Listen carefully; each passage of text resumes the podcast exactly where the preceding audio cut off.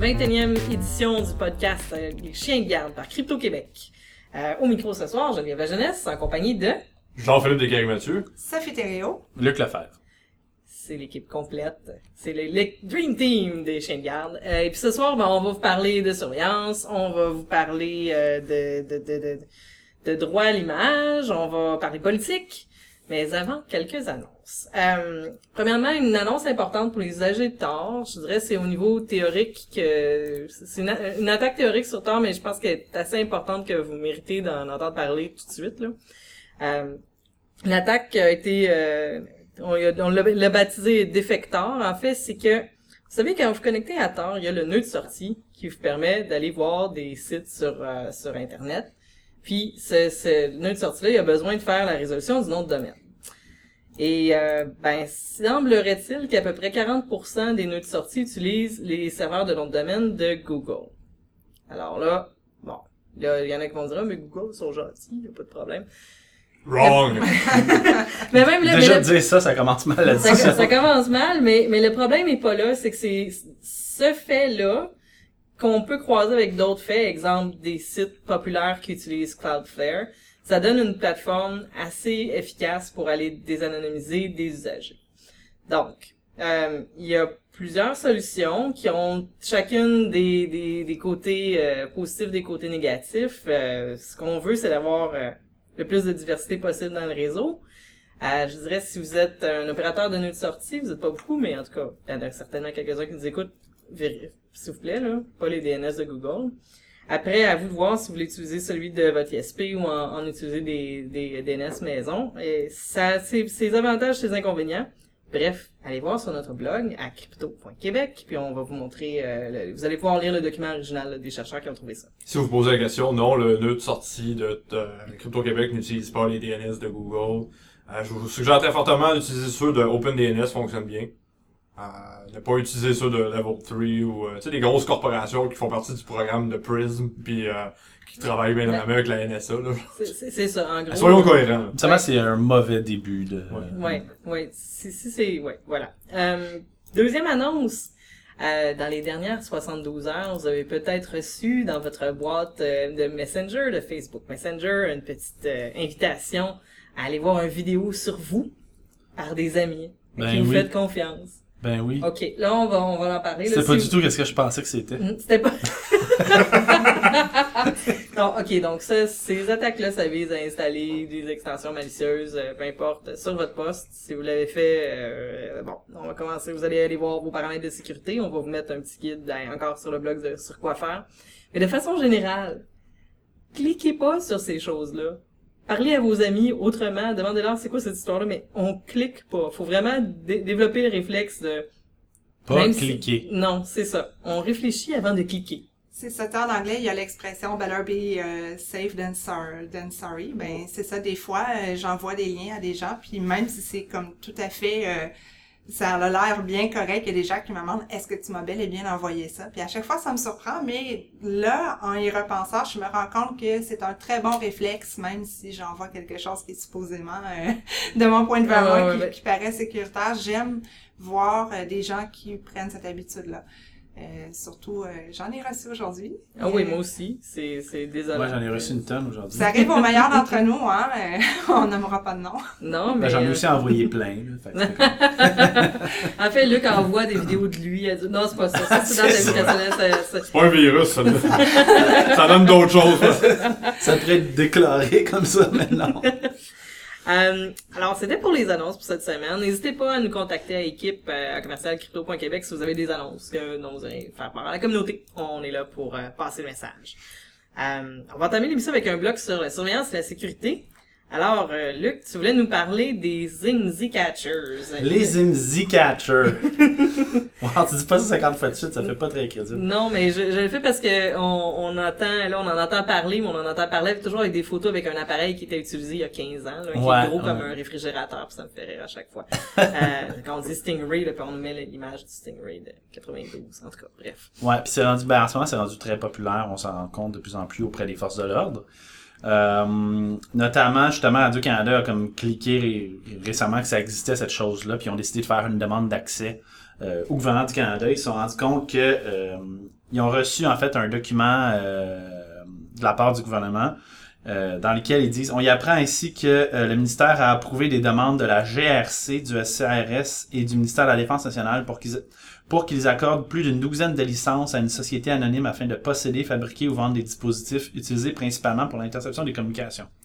Donc, en gros, on apprend que euh, ben, les services secrets, la défense nationale, les différents services de police utilisent allègrement les Catchers, les Stingrays. On sait, on, malheureusement, il y a beaucoup de ces pages-là qui sont caviardées.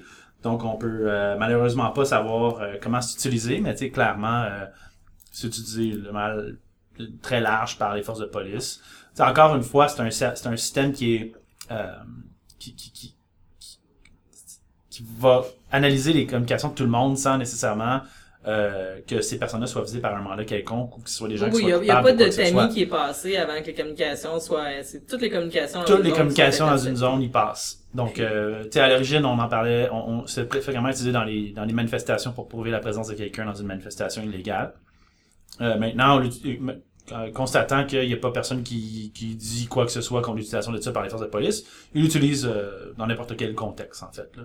Donc, euh, ben, c'est ça. Donc, les services canadiens vont utiliser ça allègrement. Euh, et c'est pas les seuls, d'ailleurs, parce qu'on apprend aussi euh, dans un... euh, euh, dans un qu'un- il y a un journaliste américain qui a fait une demande d'accès à l'information au département de la justice aux États-Unis. Euh, et il s'est et ça a pris un certain temps ils ont fini par y répondre en disant ah on a trouvé euh, plein d'informations sur euh, sur justement tes demandes en fait on a 122 pages d'informations sur les demandes d'accès sur euh, les stingrays C'est quand même bien parce qu'il y a quelques mois, on nous disait que non, non, ça c'est des fabulations de conspirationnistes. Exact. De prétendre que ces appareils-là sont utilisés à large échelle, mais voyons donc. puis là en plus ben c'est ça il a dit les 122 pages on peut malheureusement pas t'es donner donc euh, Ah ben oui, parce que là, c'est tout de l'opérationnel. Exactement. Fait que là, euh, il y a 122 pages qui prouvent que plein de différents départements aux États-Unis puis différents services de police utilisent les Stingrays. Mais malheureusement, malheureusement, on peut pas savoir dans, à quelle fin, puis pourquoi, puis qui, puis comment. Donc, euh, ça se peut que ce soit utilisé. C'est certain là-dedans qu'il y a des qu'il y a des gens qui sont innocents qui sont pris dans l'utilisation de, ces- de ce matériel-là, définitivement. Mais on peut pas savoir parce qu'on n'a aucunement accès à cette information-là. Puis de, de façon générale, on sait que c'est utilisé dans des lieux, euh, bon, des lieux sensibles près, près, par exemple, des parlements, des mairies, ce genre de choses-là, euh, des, des points de transit importants, donc des, des gares, aéroports, tout ça. Exactement. Donc, euh, Exactement. Fait que c'est un, sais, dans le fond, Puis on comprend sur la logique de vouloir pincer une personne en particulier, mais là, c'est Oui, absolument, c'est la botte de foin au complet. C'est un combat. ça. Le combat du crime, tu sais, c'est constant, genre, les, les, les criminels vont trouver une méthode, la force de police va trouver une méthode et vice-versa. C'était inévitable qu'on allait arriver, arriver là, tu sais, c'est une méthode qui était utilisée dans les années 70, 80.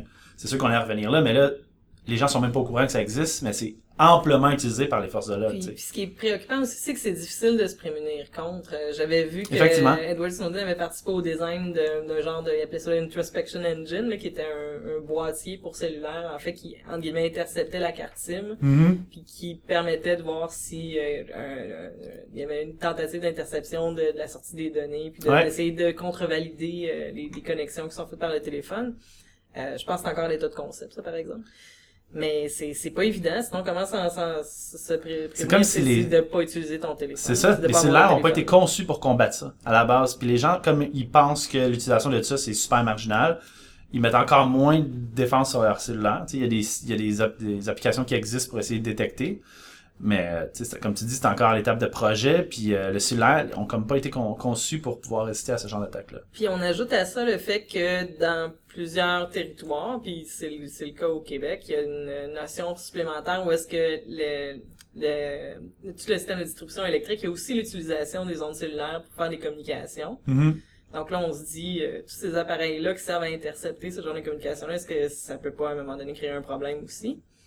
On le sait pas parce que ça non plus, on peut pas avoir d'informations Absolument. sur les cette grille-là. Fait qu'on fait confiance. Entre vous, faites confiance. Moi, je fais plus ou moins confiance, on va le dire comme ça, mais... Note, euh, note intéressante, je regarde l'article de Radio-Canada à propos de ça, euh, que tu as mis en lien, euh, Luc.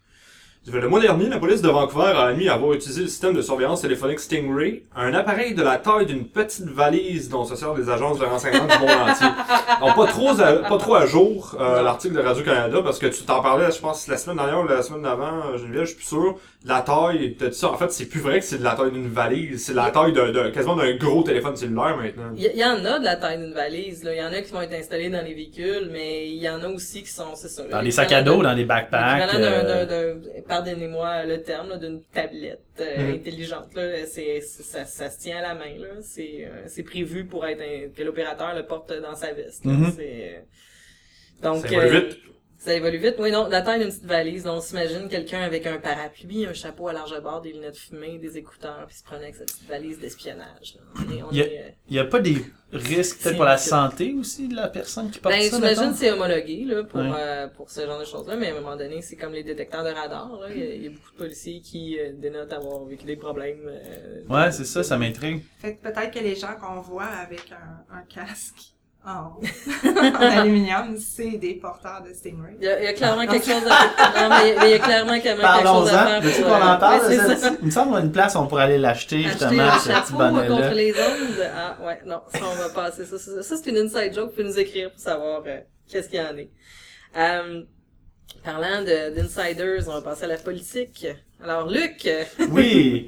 Euh, ouais, ben en fait, j'aimerais vous parler de d'un nouveau règlement que les gens n'ont pas du tout entendu parler à Montréal. là, non, non, c'est ça. Ben, tu sais, comme le thème de l'émission, c'est chien de garde. Non, Puis y a aucun lien. Aucun lien. Aucun lien. Non, j'aimerais dire euh, très doucement fuck you, le règlement anti-pitbull de Montréal. Euh, je suis très content d'ailleurs qu'on on en parle, puis là, il vient tout juste d'être euh, suspendu par la Cour supérieure. Mais euh, j'aimerais vous parler pas, tu sais, spécifiquement, de je veux pas le débat sur les animaux puis les chiens puis etc. Mais moi, ce qui me, ce qui me perturbe dans ce règlement-là, qui est comme un espèce de règlement comme fourre-tout dans lequel on a mis plein de, plein de cochonneries, genre. euh, c'est particulièrement une partie du, du règlement. Puis d'ailleurs, Geneviève, t'en avais parlé il y a quelques semaines. Moi, il y a un mois, mais c'est- ça- ça- encore à l'état de projet quand j'en ai parlé. Ouais, c'est ça. Puis je me rappelle que les journalistes en avaient parlé, puis je pensais que ça avait été enlevé, mais non, finalement, je suis allé voir dans le règlement. Puis euh, ça dit en gros, au fin de l'application du paragraphe 1, tout propriétaire, locataire ou occupant d'une unité d'occupation doit, sur présentation d'une pièce d'identité de l'autorité compétente, lui en permettre l'accès. Nul ne peut entraver de quelque façon la capture d'un animal par l'autorité compétente, constitue une infraction présent règlement le fait d'incommoder, d'injurier, d'interdire ou d'empêcher de quelque manière que ce soit l'accès visé au paragraphe 1 du premier bon, d'accéder à ton animal, ou de faire autrement obstacle, euh, autrement obstacle, pardon, ainsi que le fait de refuser ou de négliger de se conformer à une demande euh, qui lui est formulée en vertu du présent règlement. Donc en gros, Oui, ré- réveillons tout le monde. On vient de lire un paragraphe légal. il y a comme c'est ça. Il y a comme quelqu'un qui se présente chez vous qui était une badge de, du service de- d'analyse canin de Montréal. Ça existe pas, mais bon, peu importe. Un Il a le droit de rentrer chez vous, puis t'as pas le droit de l'empêcher, t'as pas le droit T'as même pas le droit de dire fuck you. T'as même pas le droit de T'as pas le droit de l'injurier. Non, Non, t'as pas le droit de fuck you, va chercher ton mandat, tu même pas, juste T'as pas de mandat. Hein? Ouais.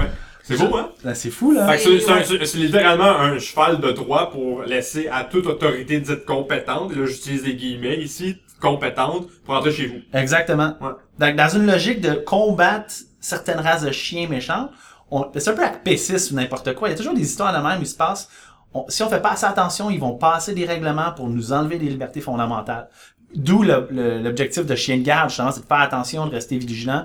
Puis je pense que ce règlement-là va à l'encontre complètement de, justement, la mission. Ouais, puis en fait, je, je trouve le, je trouve que les, euh, le déploiement, tout ça, est quand même super intéressant, parce que quand j'en avais parlé il y a un mois, on me disait, ouais, mais ça a pas, ça a pas de sens, ça, ça pourrait pas être appliqué comme ça, puis ben, Ben, fondamentalement. on, ouais. on, on est, on, tu sais, on, y a pas d'avocat dans la salle présentement, on interprète ça au sens de notre logique de lecture, puis bon, tu sais, je, je peux être la première à avoir euh, un problème dans un paragraphe qui, qui est sans, qui est en totale uniquité, mais là, ça au niveau de l'autorité compétente, c'est sûr qu'un policier qui rentre chez vous pour une raison valable par rapport à une plainte, par rapport à un animal, puis c'est la personne qui est désignée, je sais pas pourquoi ça serait ça, j'imaginerais que ce serait plus un inspecteur de la ville, mais admettons que ça arriverait, puis que chez vous, il constate une situation qui lui qui le porte à, à, à, à- à signaler euh, qu'il y a un problème, Mhm. ben là, c'est ça. C'est t'es obligé de laisser rentrer. Non, t'es obligé. Ben, Ouais. C'est fou, là. C'est, c'est, euh... Fait qu'on en est rendu là. Puis, on- puis moi j'ai pas de chien, mais si on vient vérifier chez moi mon chien, on a entendu un chien japper. Attends, il y a les chats. Les ouais, chats aussi. Les chats Ouais. aussi. Oui, oui, c'est ça. Donc, ça prend un permis maintenant pour les chiens et les chats. Fait que s'ils viennent vérifier, ils, ils peuvent rentrer chez vous utilisant comme prétexte Le chat. le danger j'ai de ton j'ai- chat. j'ai juste des mouches à fruits chez nous. Ben, d'ailleurs, J'ai S'il y le a bon des truc gens quand si tu veux qui, qu'on ça euh, dans le fond, qui sont avocats ou quoi que ce soit, qui ont envie, parce que là, les gens parlent beaucoup des permis, de ces choses-là, tu sais, au premier degré, mais là, Luc, lui, dans le fond, tu fais ressortir cette clause-là. Puis s'il y a des gens, dans le fond, qui se connaissent en loi, ont envie de, de nous partager un peu leur avis par rapport à, à ça, ben, on aimerait vraiment ça vous entendre. Juste à mentionner qu'on enregistre le show le 3 octobre et, euh, et ça date de quelques heures seulement que le, le règlement est suspendu pour l'instant. Donc euh, ça reste à voir qu'est-ce qui va arriver avec ça exactement. Si ça s'est retravaillé et par la suite euh, remis en place, il faudra faire suite à, à cette, cette clause-là, voir si elle est Mm. toujours là. Quelque chose me dit qu'elle va rester d'une manière ou d'une autre. Là. Ouais, ouais. Puis euh, on vous rappelle que vous n'avez pas le droit d'avoir de poisson rouge sur l'île de Montréal. Hein. C'est interdit parce que c'est pas dans la liste des animaux autorisés. la- On, on est content que l'équipe Ah, oh. Laval nous rappelle. Ah, Laval, c'est grand, c'est, c'est parfaitement légal d'avoir un pitbull, des poissons rouges, la. Non, mais en tant qu'un propriétaire de chien, euh, qui a des caractéristiques de pitbull, euh, fuck you, ça doit Ouais, parce que, parce que tu, tu t'as entendu ce que l'avocat de la ville a dit. hein. Dit, euh, euh, un pitbull, à quoi, comment on fait pour savoir un pitbull, à quoi- qu'est-ce que c'est, à quoi ça ressemble? Ben, c'est un peu comme de la pornographie. Tu le sais quand tu le vois. tu le sais quand t'en vois. Bravo. Fait que la, la base de leur fondement sur c'est quoi un pitbull, c'est, on le voit puis on sait c'est quoi. Hey, veux-tu que je te dise ce que je considère comme de la pornographie? Non, merci. On va changer. On va passer à un autre sujet. Euh, Trump, hey, ça nous aide pas. On reste pas mal. Ah ouais, ça. Ouais, Le ouais, trash à trash. C'est une parenthèse, mais c'est juste parce que euh, le New York Times a publié récemment euh, les, des informations par rapport aux, aux impôts de Trump. Euh, comme quoi, dans le fond, il aurait fait une faillite de presque un milliard là, en 95, je pense. Puis euh, ça, ça aurait fait en sorte qu'il pouvait pas payer l'impôt, qu'il qu'il- qu'il aurait pu ne pas payer l'impôt pendant 18 ans. Euh, Oula. Légalement, hein, il faut quand même le Ouais. Ouais, légalement, Ouais. parce que ça, c'est un truc illégal, en fait. C'est pas, euh, c'est pas, c'est rien d'illégal, même si c'est quand même, Ben, c'est, c'est- moralement, c'est douteux. moralement, pour un candidat à la présidence d'un pays, c'est un peu particulier. Ouais, mais, mais là, on s'éloigne de la sécurité. Mais ouais, euh, donc, euh, puis en fait, ces documents-là auraient été reçus par courrier traditionnel. C'est drôle parce que le journaliste du New York Times qui dit qu'il a reçu euh, ces documents-là par courrier traditionnel est comme, ben c'est sécuritaire en fait d'envoyer des trucs. Par... Il essaie de, de dire à quel point c'est rendu difficile d'envoyer des, do- des documents de manière anonyme et sécurisée à travers Internet. Fait que pourquoi pas recourir euh, aux, aux méthodes traditionnelles. Et il s'est fait relancer par un par un avocat qui a dit euh, ben en fait je sais pas si tu le sais mais euh, toutes les euh, les le courrier traditionnel qui est envoyé à, à travers le US Postal euh, Office est scanné fait qu'ils ils scannent des photos ils prennent des photos de tout le courrier qui passe. Fait inévitablement il y a des métadonnées qui passent à travers Ah, la ben date. oui, oui, que ce soit l'écriture que ce soit plein de choses qu'on peut reconnaître euh, la personne qui a envoyé le document. Puis après ça, ben, on, on vous évite toutes les traces physiques qui peuvent rester à travers le document où il a été posté, toutes les caméras liées à la nanana. Donc, c'est quand même fou de savoir qu'on arrive à une époque où les journalistes sont tellement déconnectés qu'ils pensent que c'est l'informatique, c'est tellement compliqué que mieux vaut retourner aux vieilles méthodes. non, puis pourtant, euh, est-ce qu'on peut, est-ce qu'on peut trafiquer une communication pour euh, fa- falsifier son expéditeur avec le courrier traditionnel? Oui. Est-ce qu'on peut ouvrir euh, le courrier traditionnel de façon à ce que ça soit pas vu puis que ça soit refermé ensuite? Oui. Est-ce qu'on peut intercepter à l'arrivée? Est-ce qu'on, je, a Tout, pas. tout, il y a tellement de manières de... ben oui. Fait Ben, c'est- et depuis des centaines d'années. Ben, je le sais. c'est fou qu'on soit Ah. encore en train de devoir se battre, tu sais, pour Ouais. ça. C'est... Ouais, mais c'est parce que le chiffrement, c'est l'ennemi du bien. Ça, faut se rappeler ça. Donc, si on est capable de pas parler de chiffrement, on est mieux pour... euh, ça n'a pas d'allure. Ça Ouais. pas d'allure. Merci d'avoir porté Vous ça l'attention, l'échange, c'est très vraiment, particulier euh, comme euh, situation de voir qu'un journaliste d'un grand média... En euh, 2016. En 2016. Parlant de 2016, et c'est vraiment le, le look show ce soir. mais, euh, J'avais tellement de contenu. mais ça va faire, mais ça va faire réagir parce que moi, ça, je trouve que c'est. Mais ça, c'est le, selon moi, c'est le point le plus fucké. Et genre, je ne je ne comprends pas qu'il y a aucun grand média qui en parle pas.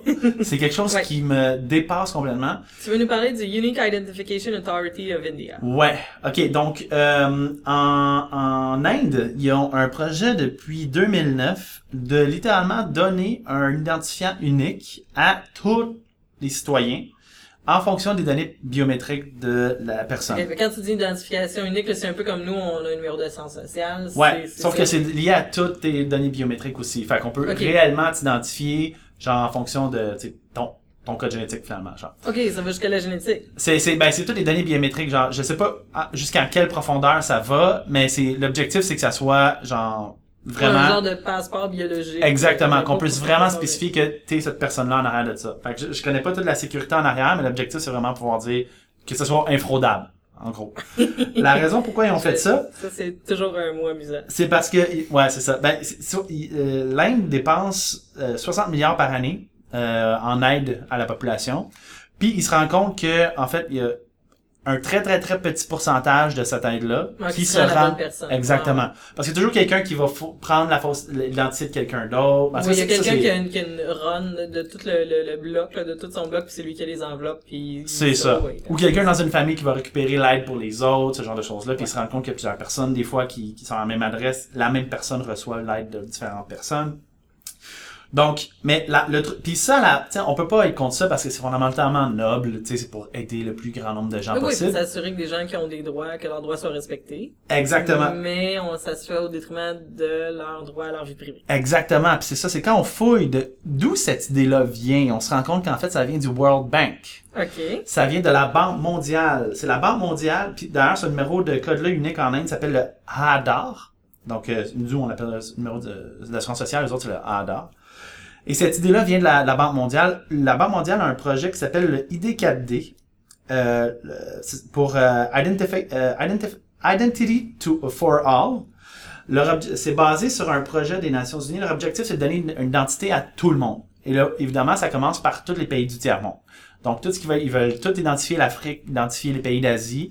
Euh, et leur objectif, c'est vraiment de, de, de s'assurer de pouvoir repérer tout le monde, d'avoir des données biométriques sur tous les citoyens c'est sûr- c'est qu'il y a un, un objectif, euh, tu sais, il y a une utilité humanitaire à ça. Là. Exemple avec le- le- les Syriens euh, qui ont été sélectionnés pour venir au Canada, il fallait qu'il y ait une façon de les contacter, c'était le premier défi. Absolument. Puis ben il y en a certains qui avaient encore le même numéro de cellulaire valide qu'au moment de leur inscription, puis à ce moment-là ils ont, ils ont pu être contactés. Mais Absolument. Il y en a qui sont tombés dans le crack parce qu'il y avait pas de. Absolument. C'est sûr qu'on peut pas être contre la, la vertu. tu sais. Le problème, c'est quand tu lis dans les cracks de ces projets-là, tu sais, il y a un des points, c'est free flow of, la raison pourquoi la Banque mondiale pousse ça. Free flow of information to ensure, euh, ben, en fait, le libre circulation d'informations pour s'assurer, s'assurer une information euh, juste, que- qu'une information juste est capturée et disséminée euh, de, de manière rapide à travers leur système, en fait, pour soutenir la création de politiques, euh, pour assurer le, ben, les meilleures, la- l'allocation des ressources, donc ça, ça peut être bien, et aussi le monitoring. Donc, il y a vraiment la logique le de... déplacement des populations. euh, Ouais, mais aussi, tu sais, ça, on- ça, ça implique quoi le monitoring aussi, on Ah. sait pas. Puis à qui ça va être disséminé? Parce qu'ils parlent qu'ils vont être proches des industries, qu'ils vont être proches des partenaires privés. Donc, euh, on sait pas exactement qu'est-ce que cette information-là va être utilisée avec qui, puis comment, puis pourquoi. Puis au-delà de, de, les- les- l'aspect humanitaire de ça, je- moi je suis en train de lire s'ils disent le, le but de ça, c'est que ça vient, ça vient d'une certaine frustration aussi, je pense, de- du gouvernement indien, parce qu'ils disent que seulement une personne sur 12 en Inde a une carte bancaire, seulement 4,2% des passeports, puis des centaines, des centaines de millions de personnes ont aucune identification officielle du gouvernement. Fait que ça, c'est c'est tout du monde qui sont pas trackables, ça, là, dans, Mhm. en 2016. Exactement. Mhm. Fait que là, c'est, oui, au-delà de, de l'altruisme, il y a, il y a un, Non, un mais- désir de contrôle inhérent derrière Ben, ça. mais, c'est ça, mais je les amène des points d'altruisme parce que c'est pas juste euh, c'est pas juste le panopticon. C'est toujours Ouais. euh, il y a toujours deux côtés à, à une médaille là. Exact. Fait que, tu sais, puis justement, la carte bancaire. Ouais. Ouais. C'est quoi, quoi l'objectif de donner cette statistique-là? Genre, faut- Ouais, ouais, ouais, c'est ça. C'est pas un besoin fondamental d'avoir une carte bancaire en vie. Là, tu sais, genre, là, ils se sont dit, hey, on va rajouter ces stats-là dans pourquoi on va implémenter ce système-là. tu sais. Puis pour, pour soutenir ce que tu dis, justement, il y a un autre des points de, du programme de la Banque mondiale, le ID4D. C'est la confiance que le- les gouvernements vont agir de manière responsable avec l'information personnelle. Euh, c'est un facteur important pour s'assurer la bonne administration de... de- Ouais, mais de- ça, ça il y a vraiment un facteur euh, profond de confiance qui est à établir. Encore la semaine dernière, le Alberta Health Services, ils ont envoyé des lettres à, je pense, 18 000 personnes ou 14 000 personnes parce que il y a un des, un des employés qui sont allés fouiller dans le système puis ont sorti des données qui n'avaient pas d'affaires à sortir. Il y a toujours cet aspect-là, là. Il y a, t- c'est, c'est pas des robots qui administrent ces Ben non, puis là, pas juste ça, c'est le problème, c'est il parle trust that the government will deal responsibly. Hey, on parle de l'Asie. belle. L'Asie et l'Afrique, c'est ceux qui commencent. Là. On ils ont pas les systèmes les plus transparents, puis les plus démocratiques et les plus justes là là-dedans. Là. Ils vont pas commencer à utiliser Mais- cette information-là pour on être cool. on implante ça ici demain matin, euh, il y aurait des gros enjeux de transparence. là. Ben oui, c'est pas, définitif. euh, Ah, je, je sais même pas si ça passerait. La seule et unique raison pourquoi ça passerait, c'est parce que les gens sont pas au courant que ça se passe ou de ce que ça implique. Mais euh, Puis là, on parle de biométrie, là, c'est euh, empreinte digitale, rétinienne. euh, Oui, c'est ça. C'est carrément c'est les données biométriques des gens. Fait que c'est tout ce qui est relié, genre, à, comme tu dis, empreinte digitale, euh, ça peut être l'iris, ça peut être euh, peut-être ton ADN, ça peut être plein de choses. là. Ouais, donc on, on, tout le monde veut aller vers le bien dans la vertu, mais euh, c'est, c'est, faut, faut garder l'œil ouvert sur ces choses-là, vraiment. Là. Ouais. C'est, euh, quand je, sais, la semaine, c'est la semaine dernière, la semaine d'avant, la semaine d'avant, je parlais des banques aussi d'ADN qui sont constituées dans certains États américains pour, euh, comme un peu comme une façon de, de- d'éloigner les gens du, du chemin du crime, là, parce que la police a déjà leur ADN en, en banque, là, donc, Oui, oui, oui, euh, ça, oui. tu te tiens plus tranquille dans ce temps-là, tu t'arranges pour pas te tenir dans des lieux où C'est ton débile mental, pareil, là, tu sais, c'est comme... il- il- le, le bout final de ça, il est pas, il est pas jojo. Je pense que c'est important de tenir le fort.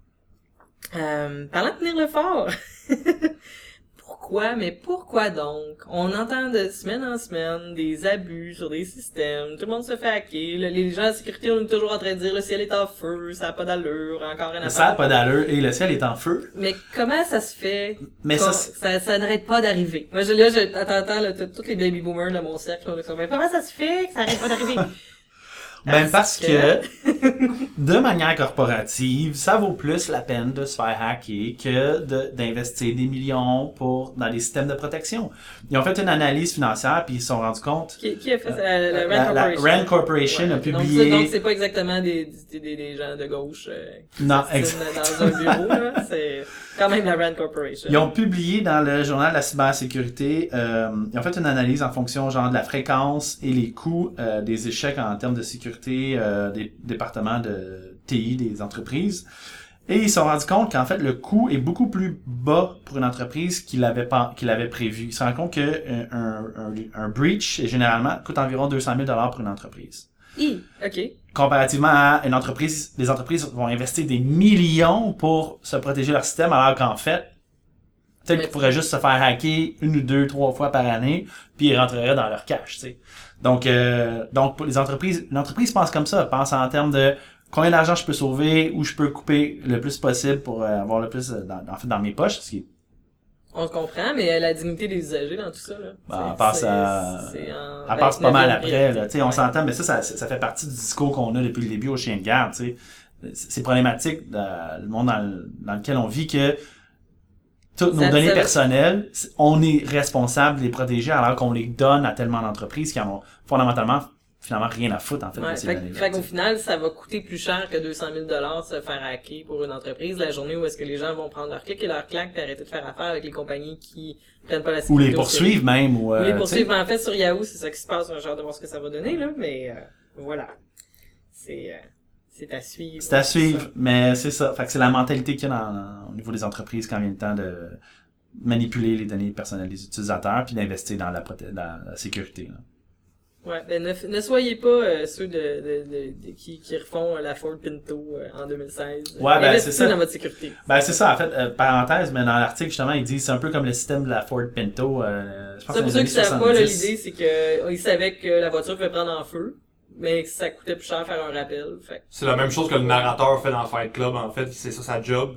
L'analyste, il, il analyse, voir si ça vaut la peine, ça va coûter plus cher de faire euh, aller en cours puis euh, à, à côté les, les frais judiciaires, les, les victimes de leur scrap, Exact. plutôt que juste dire on fait un rappel. Exactement, c'est la même chose, en Ouais. fait. Donc, euh, ben, tu sais, même si le film c'était une critique de la société capitaliste, il était full, tu sais, il était pinpoint, là. C'était Ouais. exactement ça. Euh, on est, on, on va retourner sur notre ère euh, montréalocentrique. Euh, ben on, a- on vient de vivre une belle rentrée à Montréal, hein, avec Oui. une très belle rentrée. Bon, on parlait des utilisateurs qui donnent leurs données. Mhm. Euh, bon, ça fait déjà deux semaines que c'est arrivé, mais euh, je tiens à en parler. Euh, à peu près, je suis sûre que la plupart de nos auditeurs, euh, et là, ne rions pas, mais on va parler de Montréal Blog. Rions un peu. Euh, Montréal Blog, euh, il y a deux semaines euh, environ, a retiré deux articles euh, qui faisaient un top des étudiants et étudiantes les plus hot, les plus sexy des universités de Montréal. Euh, puis, on fait ça en utilisant leur compte Instagram. Donc, vous me direz, ok, mais ils ont mis en ligne, leurs photos, hein? Ben, Ah, mais- ouais, ils ont techniquement Ouais. droit. En fait, c'est de ça, là. Euh, Il y a comme un consensus peut-être à aller chercher dans le domaine des communications. Euh, parce que là, c'est sûr que euh, tout le monde met, la plupart des gens mettent leur profil public sur Instagram ou sur Twitter parce que c'est des plateformes où on veut offrir, on, on veut être en visibilité. Mais jusqu'à quel point on veut être en visibilité? Est-ce que ces jeunes femmes-là, on parle surtout des jeunes femmes qui en ont subi les répercussions, il voulait vraiment attirer cette attention-là. C'était non sollicité, là. surtout que c'est... euh, mais là, c'est un autre sujet. Là, on parle un petit peu plus de surveillance là, et de vie privée, mais c'est quand même réducteur. Euh, on s'entend. Et, euh, Ouais, mais attends, on- ils l'ont publié de manière publique sur Instagram. Pardon? Ouais, oui, ils l'ont mis de manière publique sur Instagram, mais ils s'attendaient pas à cette amplification. C'est ça. C'est sûr que ces, ces femmes-là, euh, ben, ces jeunes femmes-là, se sont ramassées avec euh, plusieurs messages après ça, Facebook, Twitter, Ouais. euh, Instagram, et elles ont été mises de l'avant d'une façon qu'elles ne voulaient pas nécessairement être mises de l'avant. Ouais. OK, là, on, on pourrait aller loin, là. Euh, mais euh, ce qui arrive, par contre, c'est que euh, North City Media, euh, c'est, dans le fond, c'est par épaule des millénials, un peu, et la plupart, ce sont des stagiaires. Ils ont probablement pas eu des codes d'éthique en- encore. C'est légal, mais est-ce que c'est vraiment éthique? Donc là, en, en ce moment, tu sais, je pense qu'il y a des choses qui vont euh, peut-être se développer. euh, ça va être à surveiller. Mais euh, je veux juste rappeler à tout le monde que euh, on est en ligne, on veut une certaine visibilité, mais ça peut arriver. Puis c'est pas les seuls Montréal Blog qui fait ça, hein, parce que Non. des fois quand on va dans les festivals puis qu'on utilise un mot-clic, il y a des journaux qui vont dire le- voici les 15 meilleures photos de tel festival, et il y a des gens, oui, qui se ramassent euh, avec plein de Mhm. nouveaux abonnés, mais des fois aussi, euh, dans les nouveaux abonnés, il y a des gens qui sont un bon.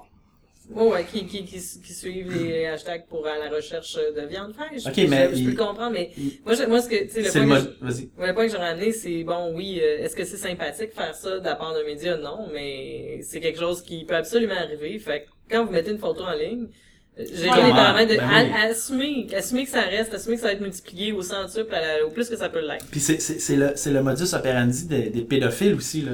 Mais ce qui arrive avec Instagram, c'est que même en ayant un profil privé, on a quand même la photo qui est là, là. Oui, Non. puis ben dites-vous si vous l'avez mis en ligne, sa vie là. Et voilà. On n'enlève rien d'Internet. Voilà. Fait que c'est- ce sont les, les, les, les leçons à retenir de ça. Parlant de d'enlever rien d'Internet, une façon d'enlever quelque chose d'Internet, c'est peut-être d'enlever Internet, de l'Internet. Euh, la semaine dernière, on vous parlait de, de gros euh, dénis de services distribués, euh, des colossales en fait, là, ça, ça, ça n'arrête plus, euh, un à la suite de l'autre. Puis là, ben, on a un peu plus d'infos sur euh, le, le code derrière ça. Ouais, rapidement, je veux dire que ça, je vous parlais dernièrement de l'attaque des lignes de services distribués contre le site de journaliste euh, de sécurité informatique Brian Krebs. Le nom du logiciel qui a été utilisé pour l'attaque en question, c'est Mirai. Euh, c'est un logiciel. Ça veut dire le futur en Ouais. C'est un logiciel ben, justement pour contrôler euh, des botnets euh, à base de Internet of Things, d'objets Internet of Things, euh, caméra et genre de trucs là. Euh, il est dispo- le, le, le, le développeur principal derrière ça a mis disponible le code source de ce logiciel-là Sur un forum. sur un forum, mais ça s'est distribué et tout ça. Donc euh, euh, attendez-vous à ce que la merde pogne solide dans les prochaines semaines parce que ce, ce logiciel c'est, c'est extrêmement efficace, euh, Mirai. Puis là maintenant c'est disponible à tous et chacun. Puis on va rire sur l'attribution parce que bien entendu, il y a un petit bout de code en russe quelque part. Fait que là, on va Ah. nous dire que c'est les Russes. Puis là, Voilà. comme... euh, Il y aura un bout en coréen. Ouais, ben c'est ça. En tout cas, pour ceux qui lisent le russe, là, ce qui est écrit, c'est euh, J'aime les chicken nuggets ». Et sur cette pensée, absolument, je vous jure, c'est ça qui est écrit. Euh, sur cette pensée humoristique, on vous rappelle qu'on vient des internets et qu'il faut pas toujours tout prendre euh, à, comme si c'était vrai. Voilà, c'était ma réflexion de la semaine. Soyez, soyez suspicieux de tout ce que vous voyez. Euh, c'était Geneviève La Jeunesse à l'animation et sonorisation. Merci à Jean-Philippe Descailles, monsieur. Sophie Thériault. Luc Lefebvre. Euh, merci à Bonhomme pour l'identité graphique. On attend toujours le logo pour Crypto Québec. Ah, ah, ah, J'avais dit que je le dirais pas. Merci à Danny Provencher, Under Electric Light pour l'indicatif sonore. Un grand merci à Landry Associé pour les locaux. Puis on se retrouve la semaine prochaine.